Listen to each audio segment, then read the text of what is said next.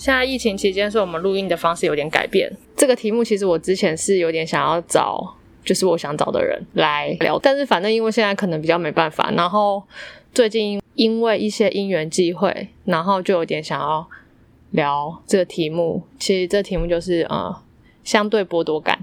嗯其实缘由是，缘由是我有一天，呃，我前几天听了一个我还蛮喜欢的 podcast，然后他们就是可能比我年纪再小一些吧，然后因为他们就是有去纽约读书嘛，之前听他们蛮多集，其实应该说，我觉得这种东西是文化圈吗，或艺术音乐吗？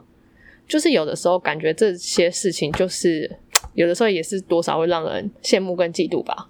然后，可是我觉得在他们听他的节目前，我是都是觉得还不错，因为我觉得他们好像是蛮认真的人，就是个性啊、做事情啊、学习方面的，所以我其实没有那种感觉。可是最近听了这一集之后，我就有一种不知道，因为这一集是在讲那个里面的来宾是他更早就去纽约了，他在读大学的时候就去纽约读了，那时候是还没智慧型手机的时候。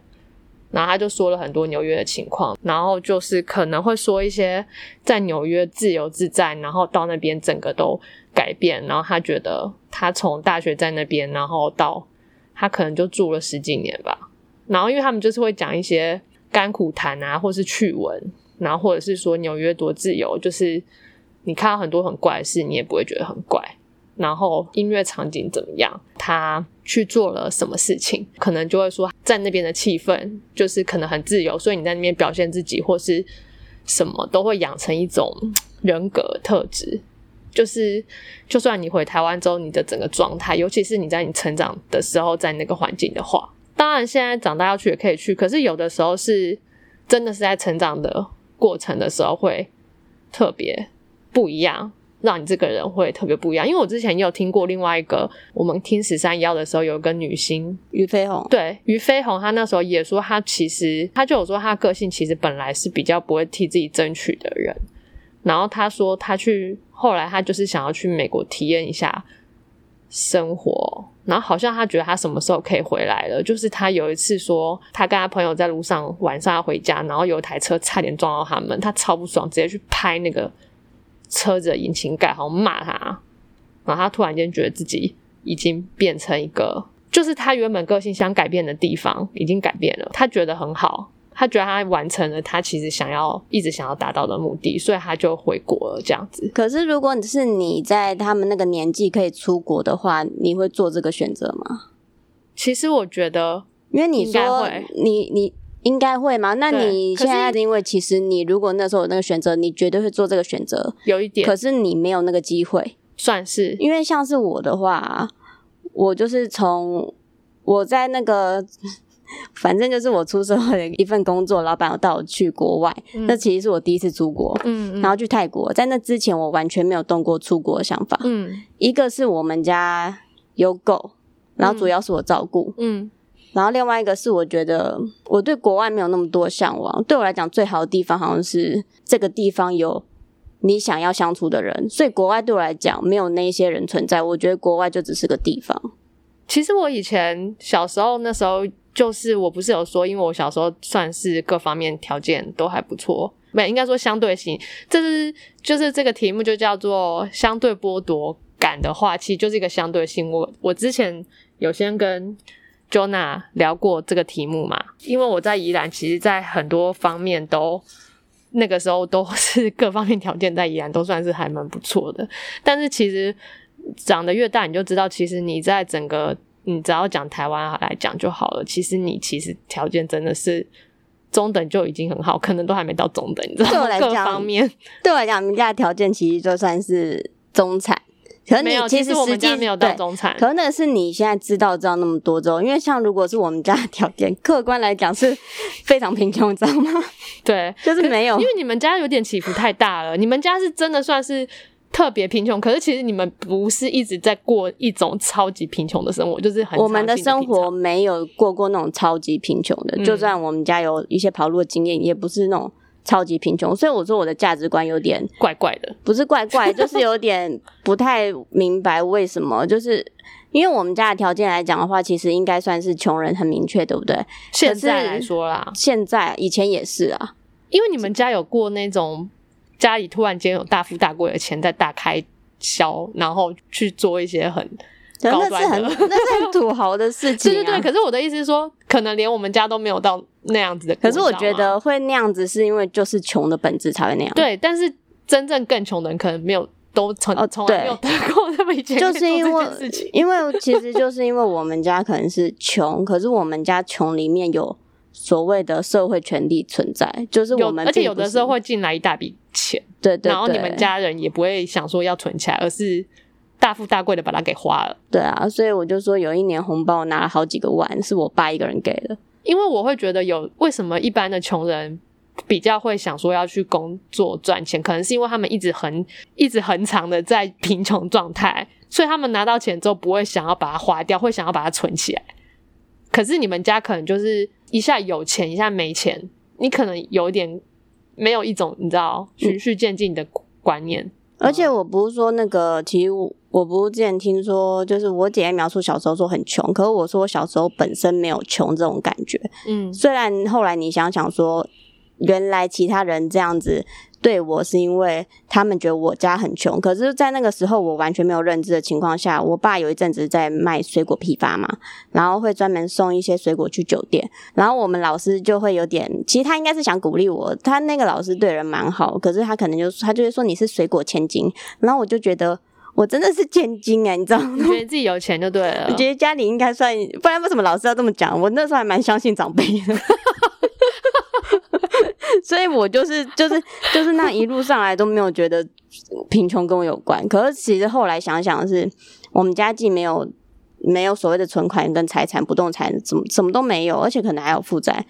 反正就是就情况来看的话，我们家好像是这个社会上蛮没有理财观念的一群人，可是穷人很多人都是这个样子的。对啊，所以我是说，我除了。条件没有我想象的那么好以外，当然有一方面有我自己的问题嘛。因为我觉得可能像那天 Jona 也会讲到说，啊，你其实如果你真的很想要的话，你一定可以追求到啊。可是我有我其他的问题。总之，我就是没有走上那一条小时候我觉得我必定会走，而且我很想走的一条路。那个问题是都到现在都还存在的吗？所以我没办法过过那种生活。小时候的时候，我真的会很想要变成一个精英，所以我不会像你或是有些人，因为像我有听过那种有些有钱人，就是他们家的小孩都一定会送出国读书的。然后我认识一个人，他就说 他们家的他们家蛮有钱的，是蛮土豪那种。然后就是亲戚所有的小孩都一定是送出国。然后他那时候好像高中，然后他。家人就要把他送去英国读书，他其实很不愿意，因为他那时候其实有交女朋友，而且他所有的朋友都在台湾，所以他其实很痛苦，并不想去。可是我以前完全不能明白，因为我觉得在以前的我会觉得，我虽然在台湾有很好的朋友，可是我觉得我想要去别的地方找更合的朋友，更多朋友。但是我其实有想过，如果是现在的我，其实我完全并不想要离乡背井了，因为我觉得。现在这个年纪已经定下来了，你其实你在意的人事物真的全部都在你的身边，你真的不想要再远离，而且你也没有那个力气再去开发新的新的交友圈或者是生活。那为什么会被拉到这张面？因为你已经不是那样的生活方式啊。应该是说他们就是讲的真的非常愉快吧。可是我觉得这是我以前想要的啊，我不是不是现就是就是你已经错过了，你现在再去。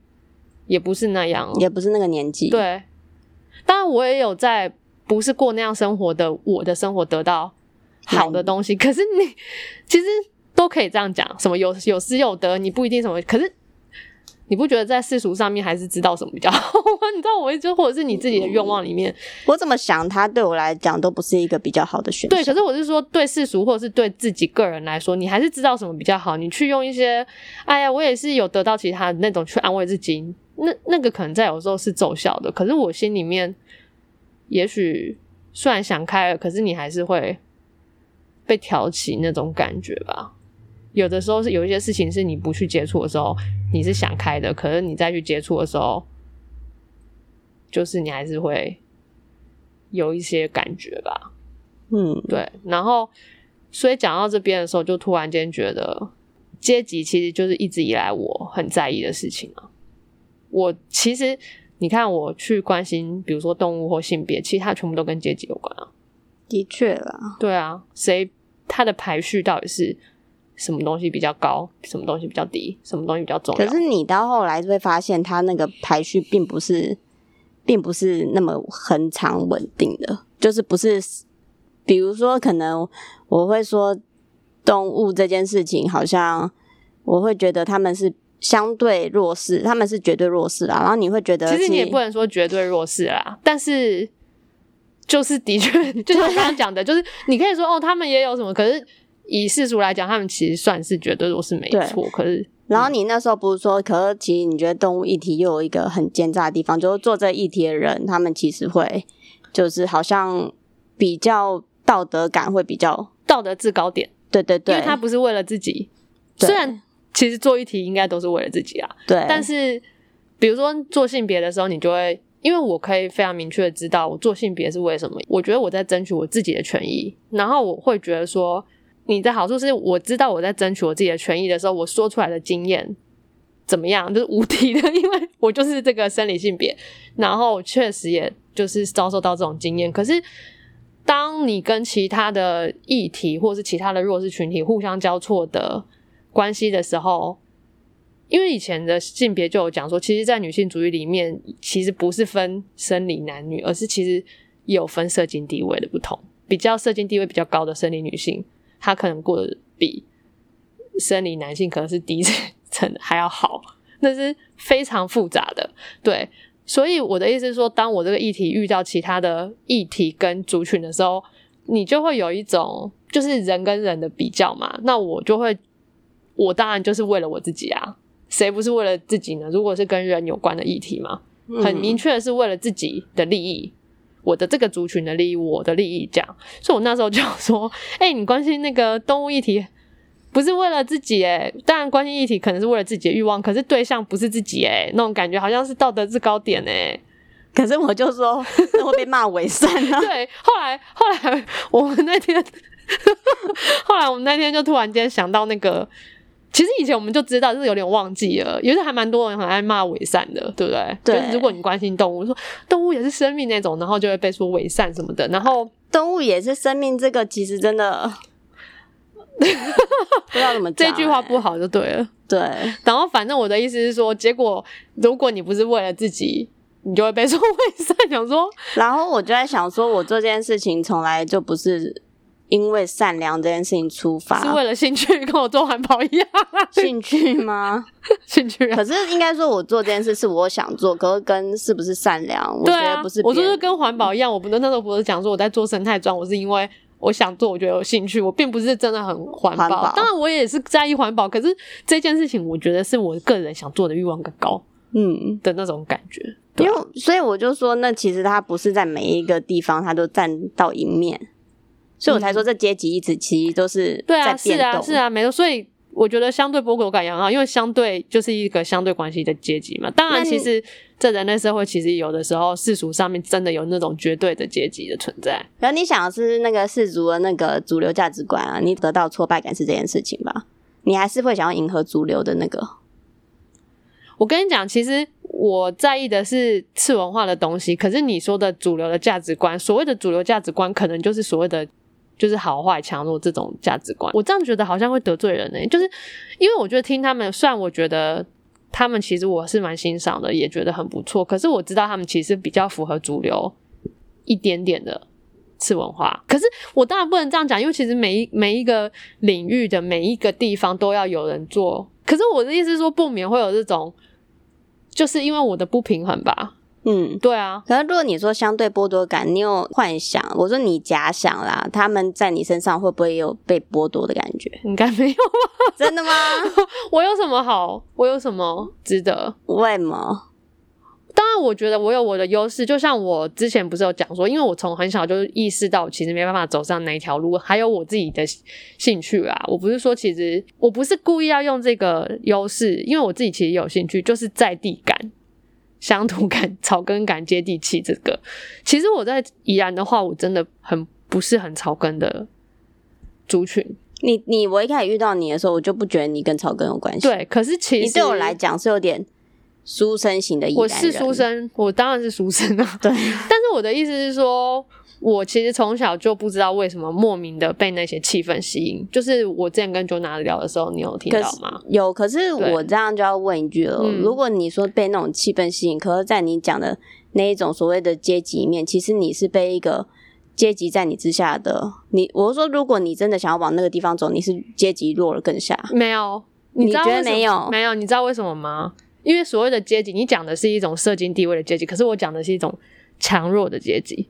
嗯，他们那种人的气场很强。其实这样子，你你也可以。你如果你你像我这样，假设我是一个很草根的人，结果我还去了纽约，不是要那一种社会精英白领的阶级。如果你是草根的人，你去那个很酷的地方，你会想就是崇尚。我不知道怎么讲，我你讲的那些，我怎么想？我的意思是说，我的意思是说，你讲的是一般的社经主流文化，你要先想说，我的愿望是次文化跟艺术。如果你拥有了那种草根的。背景，你又可以去很酷的地方，比如说像大佛普拉斯那种电影，嗯，你你懂我意思吧？可是我这样可以假设，就是你是如果你是一个富豪型，可是草根感，那就是你是严清标的小孩去美国念书，不是不是这样讲。可是你有你有对艺术那些渴望，那可以啊，好，那可可是他们家其实太。他们在眼镜标家也是阶级很高的，你要讲应该是在更阶级低。可是因为你要你讲的是你有你要符合那条件可以去国外，他不是你草根感可以去国外。这你草根感可以去，你知道去国外其实不用花那么多钱嘛？我们家其实也可以去国外。哼，对啊，而且还有你表现的很好也可以去，就是申请公费。而且我到很后来才知道这件事，哎，哦，对啊，我们有朋友啊。我们都很不明白这些，很不明白这些申请。你看，连不明白这件事情，就就已经凸显出我们的落差了。因为我以前小时候可能会觉得我的成绩很好吧，我没有想到我后来长大之后听很多，比如说像中国的一些访问节目，原来超多人都是公费出国了。那他们应该是真的精英吧，就是成绩很好之类的，或者是家世不错吧，我不知道。哎，可是这样来讲，其实你会不会其实是因为那个少年得志，所以后面才会失望？当然啊。果然像我这样子中庸是最好的，可是我觉得这你也很难讲，因为其实像我的个性，我在少年的时候我就有一种自信，他会带着我到长大的时候还是有那些自信。可是有些人他可能跟我个性一样，可是他可能在台北，他就觉得他自己的条件不好，或者是被别人比比下去了，所以他不会有我这种自信。这很难讲嘛，因为我从小到大都大概知道我是就是照我们家的资源来讲，我又不爱不爱念书一个人。所以我大概就是成绩会坐落在班上的中间，然后我就一直用我从小到大成绩一直在班上中间这件事情来判断我这一个人在这个社会上大概就是在社会中间。所以，可是可是你可以判断得宜，是因为你在台北啊。今天如果一个在一个宜兰已经没有很乡下，如果你在你在班上的成绩是在中间，我跟你讲，你以为你在社会中间，你在幻想，只是因为你在台北，你的标准就是比较准。你知道吗？对啊，所以所以我就想要聊这个题目嘛。然后加上最近因为疫情的原因，就是还有我住的那边真的很多有钱人。我觉得我们现在的劳动环条件真的还有什么补助那些，我是说，我就觉得，我觉得都是看得到吃不到啊。然后。我每次那个，我现在住那边就是很都是很多豪宅，然后我每次经过，我最近我们出去买东西或者散步的时候，我就在想，哇，那些豪宅里面的人，就是他们也很担心疫情，跟我们一样担心。可是我觉得他们的感受到，他们其实真正被威胁到的一定比我们小很多。可是他们可能跟我们担心的是一样，他可能觉得都是一样担心。你可是实际的威胁，他们可能小非常多。嗯，你知道那种感觉？就他们一定会也会觉得说好可怕，好可怕，那种可怕是跟我们觉得好可怕，好可怕是一样的。可是其实他们根本就不需要觉得这么可怕，因为你知道其他人生活更可怕嘛？就是比如说现在还要出去工作或者做一些危险性的工作，我们工作已经算没那么危险，还是有点危险。我觉得对，还有更危险的人，嗯，就会想到这些就很不爽啊。我是没有那份感觉啊。但你可以理解我的想法吗？我可以理解你的想法，可是我自己没有那种感觉。嗯，因为对我来讲，好像是说有钱人也他不是一个人，他也是一一整个一群人，所以我会觉得说上上有老下有小这样想法，就觉得说这个人财富其实是的确他们会说是自己人嘛，是为了稳固自己人如何存活下去，他们的子孙什么之类的，我就觉得那个其实是。我觉得我可能是一个生存感还蛮强的人，所以我对我来讲，有钱人他们也是一群在生存人，只是赚钱方式比较轻轻松也说不定。所以我会觉得那种那种事情好像是很平衡或者是很平等的嘛。就是你说的，像是我刚刚讲的，他们的紧张跟我们的紧张可能是一样，强度是一样的，对他们自己来说。可是我不觉得这是平等啊，因为客观来说并不是啊。因为虽然他们有同样的紧张，可是他们得病的几率，或是他们。失业，他们没有钱的几率根本就超级低的，真的会发生是这些事情的，不会在他们身上。嗯，他们虽然一样的紧张，可是不会一样的发生一样的事情。就像之前我们不是在说封城吗？嗯，因为像现在没有封城，我们还是有来上班，但是我们公司的正职其实基本上就是不需要来上班嘛。那我们其实我自己是有工作可以在家里做，但是如果不来的话，就会被取代。淘汰，我觉得这是一个非常变态的机制，就是大家会说啊，封城好像比较好之类的嘛，因为现在这个情况。可是我就有讲啊，我不是真的最惨的，因为我家其实还是有钱。我说我爸妈，对啊，因为对我来讲，你的情况有点是不管怎样，好像其实就是可以对有后盾。可是有些人就真的没有后盾。那我都那么紧张了，那些人，请问他们到底要该怎么？如果真的封城不能工作，哦，可能有些人。不愁吃穿的人，他们觉得很安全吧？可是我是说，我也很想要很安全啊。可是我没有钱，那怎么办？然后就觉得最近看那个什么有话好说的一些医生吧，有个医生就是我听，我就觉得他还蛮不错。可是他上节目也是在一直在说封城封城，然后我就在想说，哇，他一定真的完全没有这方面的困扰。可是应该说封，因为他们在讲封城，我觉得封城可行，可是国家要帮助。可是你觉得有可能吗？我就觉得台湾好像很穷哎。就是我好像其实好像不太信任台湾的法治，我觉得台湾的法律还蛮落后的。所以当每次出了一些事情，事情大家说要重判的时候，其实没有法可以去判这一个罪，因为没有被修正。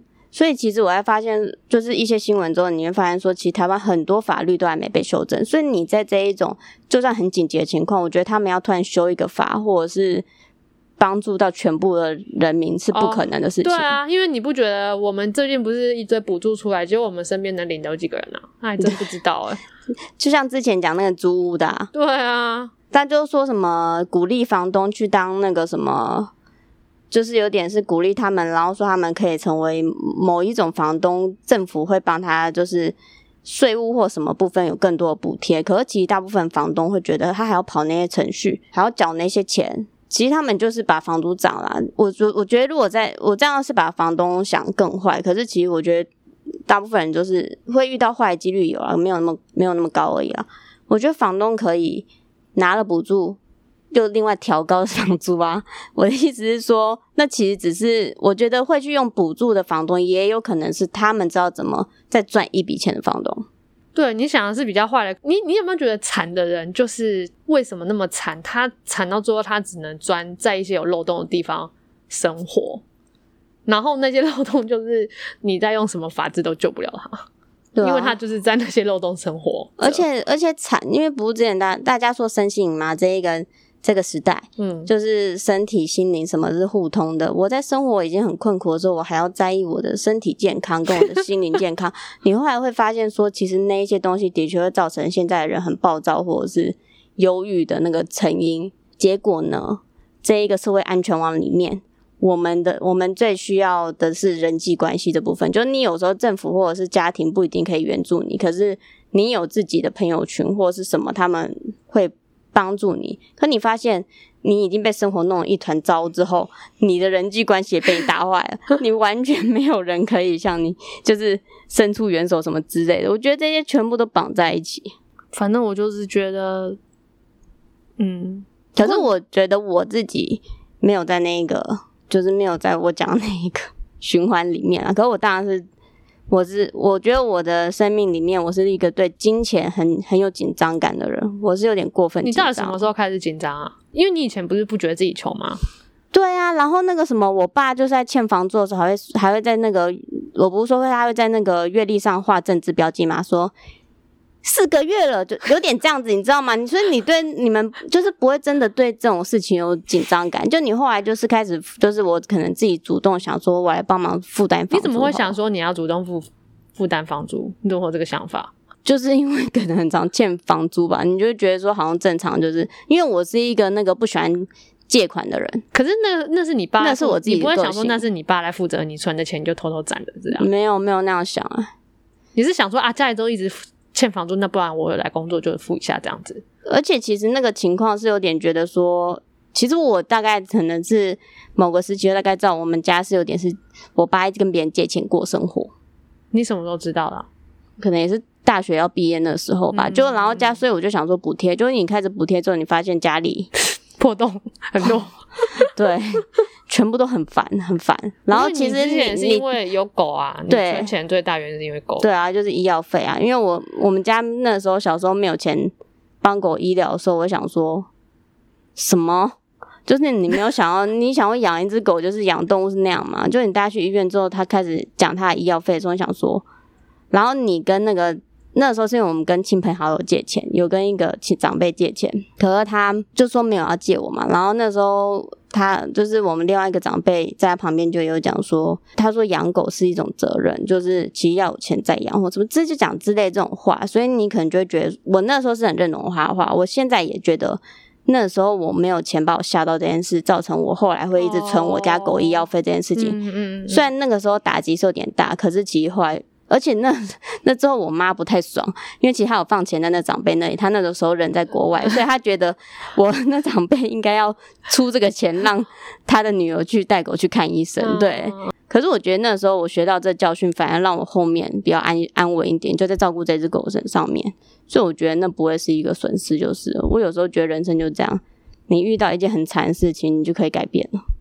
不过你你你本来你有说你想要问我那个草根的那部分怎么一回事啊？中年男子的那部分？对啊，就是我说你投射在那个什么划九泉的男人，这个我是很不明白啊。对我来讲，因为因为我跟你讲为什么，就是因为我我妈不是超像个清教徒似的吗？我小时候他们年轻的时候还比较会玩，可是我妈其实就是一个很像清教徒的人，就是一个道德。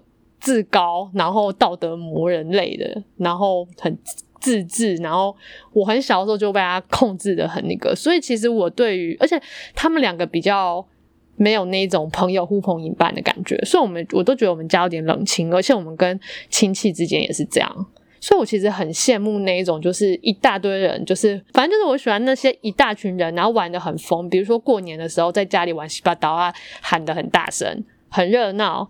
有一种草根的生命力，你知道吗？跟一种愧靠，一种感觉，划酒泉的一种，一种很糜烂、很享乐。我我对那个非常的向往，因为我那时候觉得好像有点奇怪，是你们家完全跟那个超级不沾，所以我才会，我就是因为这样，因为其实可能还是跟天生个性有关。我觉得我天生个性应该真的算蛮爱玩又蛮爱嘻花的，有可能。可是我却被困在一个完全不嘻花的家庭里，而且是非常不嘻花。不是普通不喜花，是非常不喜花。像我们家，可能只有我会打麻将而已，而且我打的烂。因为我妈她说什么什么，我外公最恨赌博，说我们家里的人不准学麻将。然后像以前亲，就是过年亲戚有说要打麻将，然后我爸肯定会想说，哎呀，好像也有点有趣，想要去学一下摸个几圈。我妈都超级不爽，她是超级超级超级不爽，你知道吗？感觉你是十恶不赦的人，就是你是一个很。没水准、没道德。那你对华九泉他们那些人有有这种向往，所以你觉得你的玩乐性被压抑住了？对，因为我很喜欢那种喜花，还有一种强势的喜花，你知道吗？因为那些中年男子的那种喜花，我后来其实就有过上这种生活。我非常喜欢那一种状态跟亏靠，所以我其实也有一些这种朋友。但当然，其实到后面，我虽然喜欢那种状态，可是你要再回到一个做人的本质跟价值观的时候，其实就。没办法那样生活，因为你会牵动所有的。你如果人是那样的个性跟那样的生活，你会牵动你所有的价值观啊。所以我后来就是，而且我就有讲说我投射的失败啊，因为我没办法成为那些生理异能啊。我在那些场合里面，我是一些美亚，当然我是一些美亚的时候，我也可以有那种状态，那个场合的美亚的状态。可是如果你说到最底，因为我还是一个读书人，就是我用头脑去想一些不公平的事情，或是一些你知道，我不会就就这样就范了。我现在想想觉得很好笑哎，因为我妈应该就是在你讲的那种黑化世界里成，就是活到现在的人。然后我就会觉得说，她到后来不是就是那想要那种陈文倩啊，然后做的稳稳的啊，吴吴淡如啊，我一直说她反而是想要往你那个方向走。啊，对对，可是其实他是在西化。可是可是可是，刚好我刚刚不是有讲到《大佛普拉斯》里面有那个有一个叫庄什么的，就是演那个，就是他们有拍吴米勒的那个导演，其中一个男的。反正他就是我忘记他家里以前草不草根了，反可是反正他在里面演的是，反正就是其中一个主角。然后因为他其实。算有一点草根的外表，可是他他其实是个知识分子，所以他的老婆，他跟他老婆之前是导演，一起导那个吴米勒，然后他那时候就说他去演一些草根的角色的时候，他老婆一直说，你可不可以翻杂志不要翻的那么像知识分子在看书，你知道吗？就是他没办法，我记得他好像是小时候很草根，可是后来变知识分子，就最后叼住变知识分子的状态，你知道吗？就变不回草根，反正这个就很有趣啊。嗯，对啊，可是会不会其实这样只是你跟我妈只是想要体验，好像貌似跟自己不一样的生活，觉得自己的生活可能会因此有有很大的改变那样子而已。我说你们可能不是真的最向往那个状态，不是可能是你的缺失吧？而且其实我本来就很爱玩啊，嗯，我的天生个性可能本来就很爱玩，因为我自己啊觉得，我现在活到现在是三十岁嘛。我是说，我从小到大看到大人，或者是跟我同辈，因为像是你讲的那种草根感的人，我大概是知道是怎样。因为我们家不是那种状态草根，不过我小时候就是很常在那一些，我们是小孩子的时候，很常在酒店里面混嘛。然后他们可能那一些阿伯或者是那阿姨，他们也会在那上面唱歌或怎么之类的，那些地方是很常打滚的。可是会觉得说，那时候你看他们那样玩，你其实也没有特别喜欢那种环境，可是你就觉得他们是在玩乐。可是这样讲的话，可能我底子就不是一个玩乐人，所以我在那里没什么感觉。可是就像 Jona 讲的啊，因为他其实从小他他爸妈都没有在管他干嘛，所以他其实就是做他自己啊。嗯，所以他可能也不是特别喜欢移花的人，也没有特别想要玩乐怎样。然后他想要买什么或想要钻研什么，他其实都可以办得到。他想要去哪里就可以去，所以他不会有一个。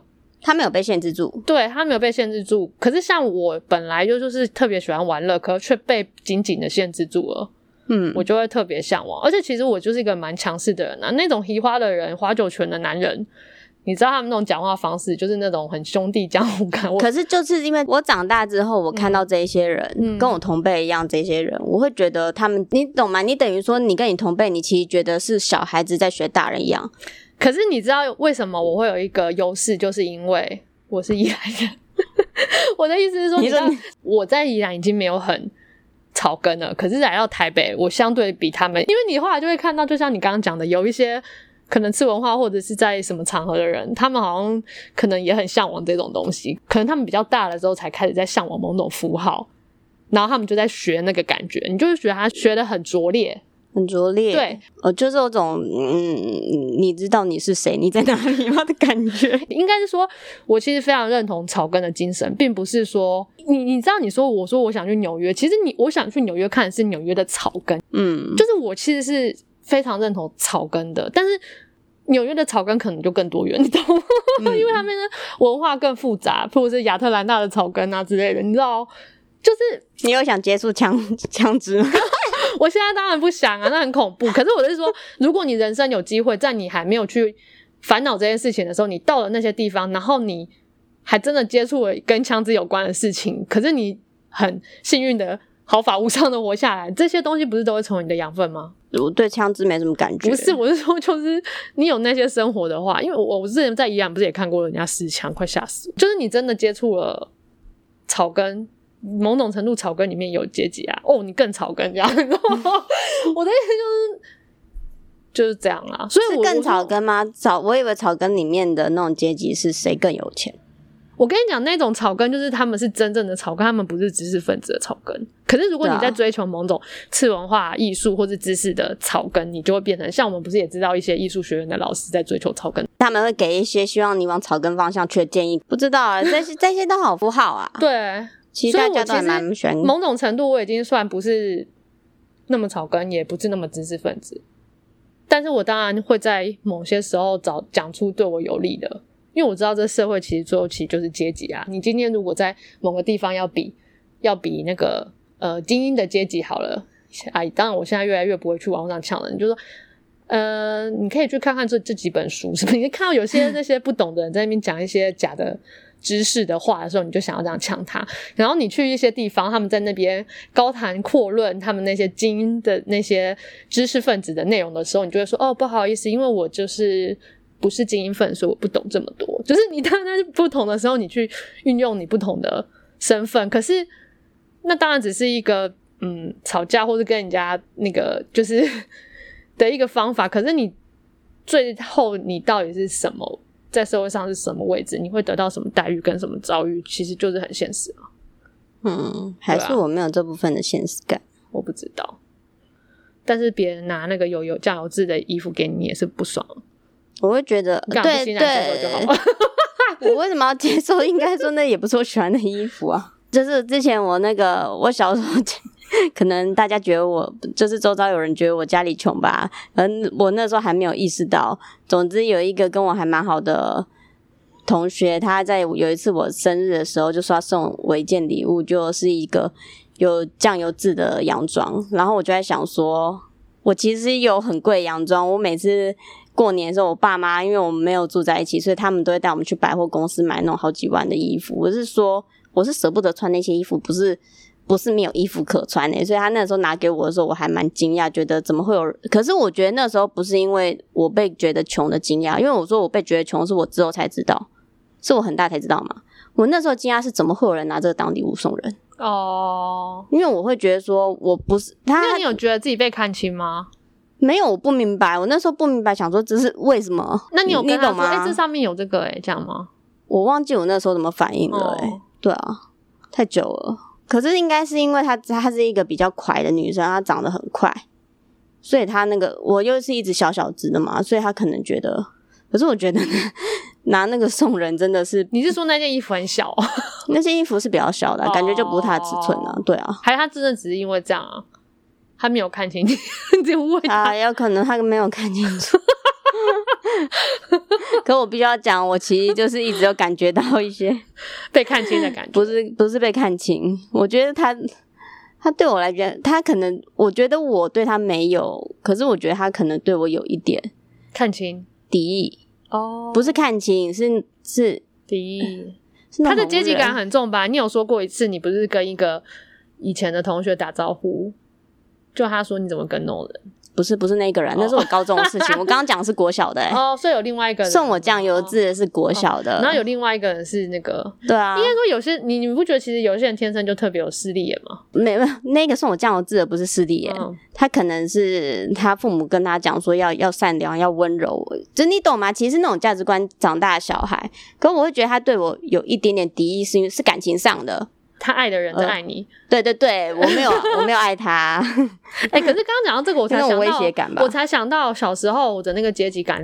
小时候一开始感觉到阶级感，是因为你知道，我们家也算是不错，可是我们家真正的父母的出身，并不是就是一个农农业的，跟一个也是蛮穷的，是家里后来是卖鱼的那一种。我是说我们的出身并不是这么好，可是父母都找到类似公务人员的工作，然后好像想要打造一个 非常中产感觉的家庭，当然就是其实。并不是真的嘛，但想做出那个样子，想往那边去，想栽培自己的小孩，变得往更有钱的地方、更高水准、知识水平的地方去。然后在我们在那个学校的时候，在安亲班的时候，就有一个那个地方上总是一些有有一些有钱人。我们知道学校有一个有钱人，他们家应该是商人加黑道的那种有钱的千金，嗯，是在国小。然后另外一个是我们那时候玩在一起。然后你知道，父母其实有时候就很无聊，或者是师长在你很小的时候就会叫你不要跟谁玩在一起。我完全没遇过，我就有遇过，就是那种师长或者是父母跟你说谁谁谁，他觉得某个人的家里的小孩可能家庭比较复杂，然后比较穷。其实他们不会说他很穷，不要跟他玩在一起。可是通常穷的人家里会，你知道穷跟复杂是有的时候是一起的，你知道吗？对，我知道。对，所以他们就会觉得说他们家没那么好。因为他们家可能很复杂，或父母是什么很复杂的，或者他看起来就是感觉比较没教养，可其实并不是那么教养。嗯，可是因为我们会被希望被教的很有教养嘛，就会叫你不要跟谁玩在一起。可是呢，我好像大概可以知道你们父母那种危机感。被那样讲之后呢，结果你知道吗？我以前不是就说我小时候就觉得自己其实条件不错嘛。嗯，就我在国小一二年级的时候，就直接被我们那时候我们罗东有一个医院，他的爸爸是那个骨科的主任，然后就是那种应该在地方上真的就是很精英的，他的小孩跟我们是朋友。他妈就是也是那种贵妇人的感觉，毕竟是医生娘嘛，然后开个吉普车啊，然后有时候接送我们。那时候你可能还会觉得说，哇，他就是，哎，毕竟他们看起来就光鲜亮丽，你也会，嗯，你当然不会对他们有敌意。就没想到那个朋友有一天跟我们说，他妈说叫他不要跟我们玩在一起，因为觉得我们好像是比较水准比较低的，你知道吗？你那时候，我那时候其实真的有觉得有点受到。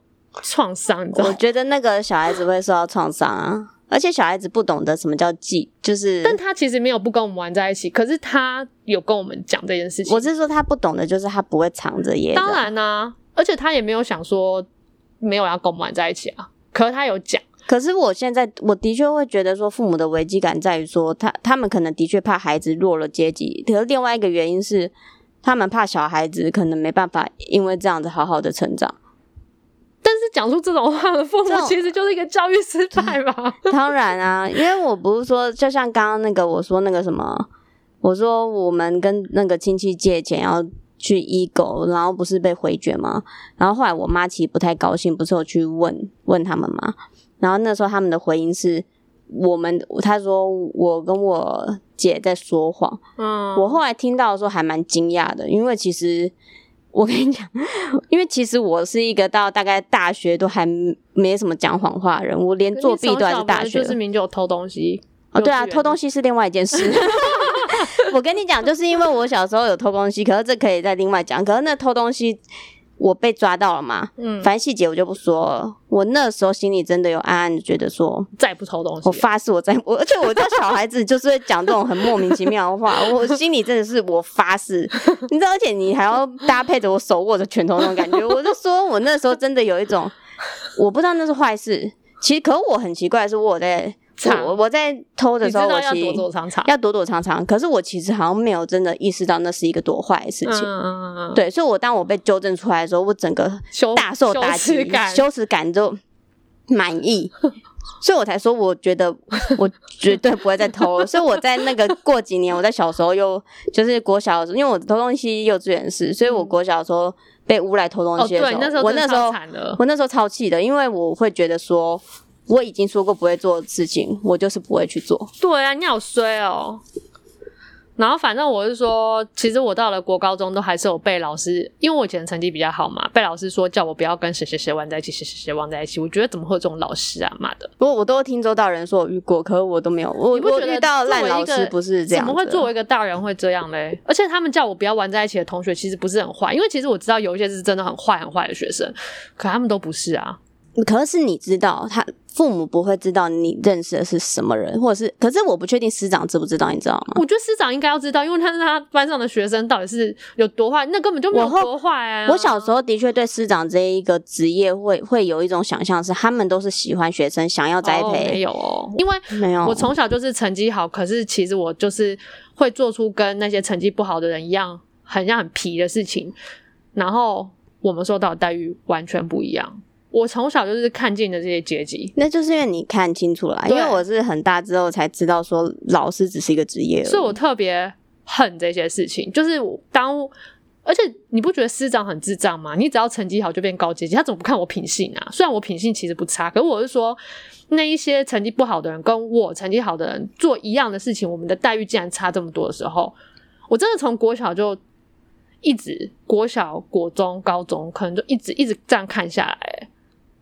这太，这真的让人很还还好，我在这里面也是中庸的，所以我没看那么清楚。这真的让人觉得很，而且我那时候可能更沉溺的不是在人际关系上，我有很多沉溺的事情，在跟虫什么虫跟老鼠吧。你跟 Jona 聊的时候，你们有聊到一个部分，就是说你说你的价值观是中庸，可是你的情绪跟做派是极端的。可是你有想说要怎么让这个东这两个东西更统合，而不会伤你气神、心气神吗？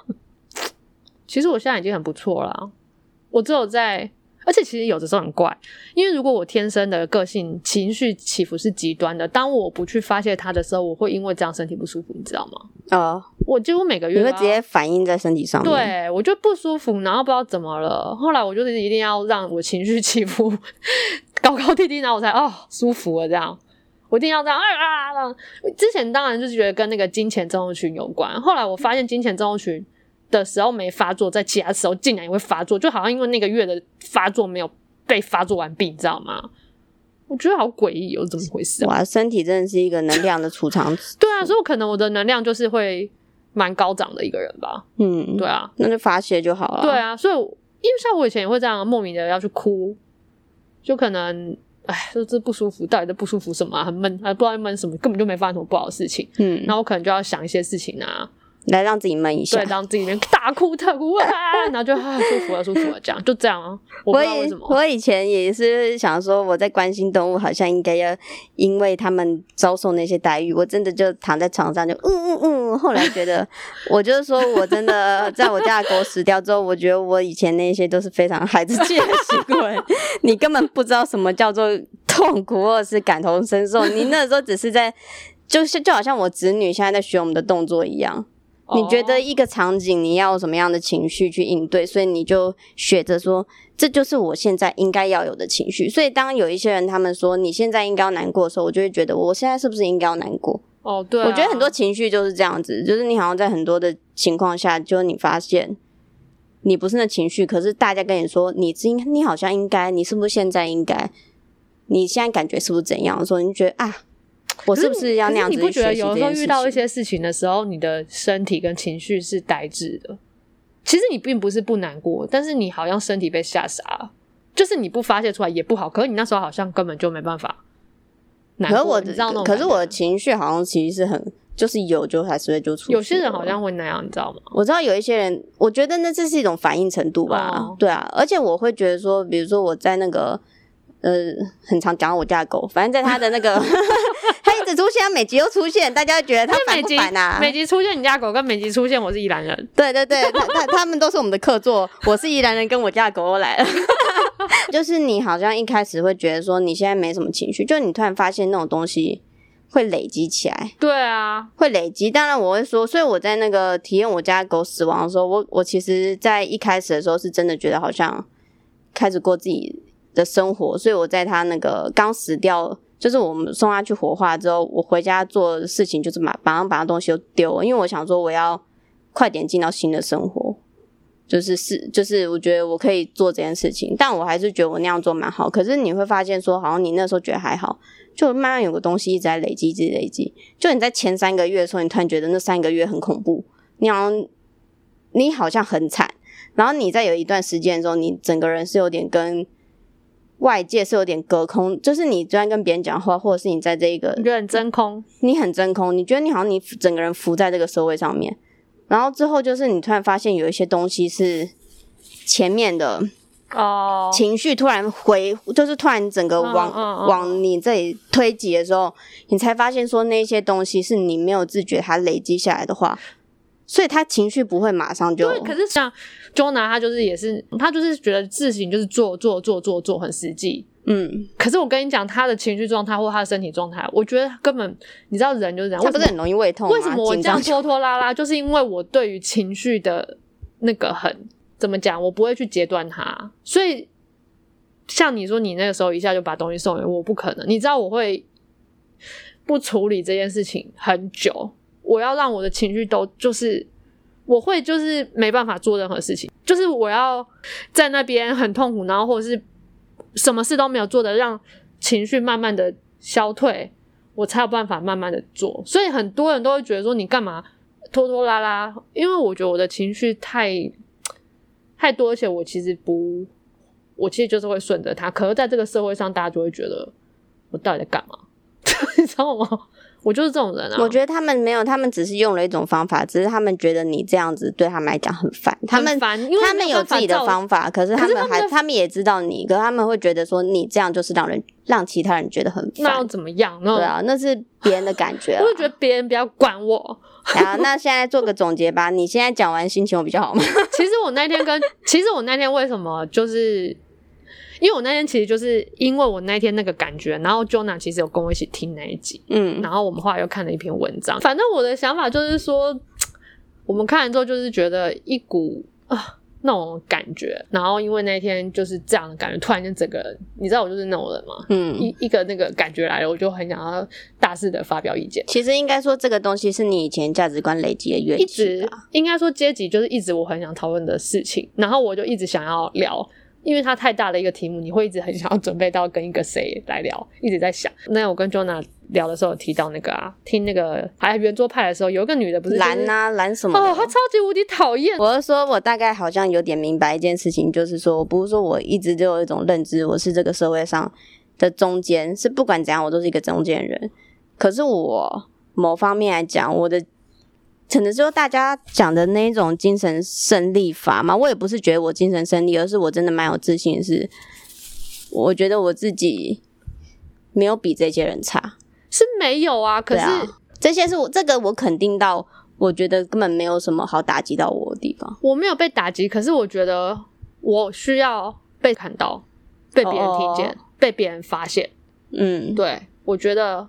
这重点，我觉得我我可能以前会觉得说我是要得到别人的认同或什么的，可是我觉得也许是吧，可是我觉得并不是我没有自信想要得到认同，而是我觉得就是我没有被发现，你知道那种感觉？因为我很有自信，我觉得我一定要好到一个程度，可我觉得你很努力啊，我很努力啊，我就是一直是都很努力，然后重点就是说，我觉得我们那么好，就是要至少也要被别人。看到之后再来评论，我们可能也只是普通号，也无所谓啊。这应该这种事情在每个圈子里面都有吧？一定的啊，应该是很频繁的存在吧？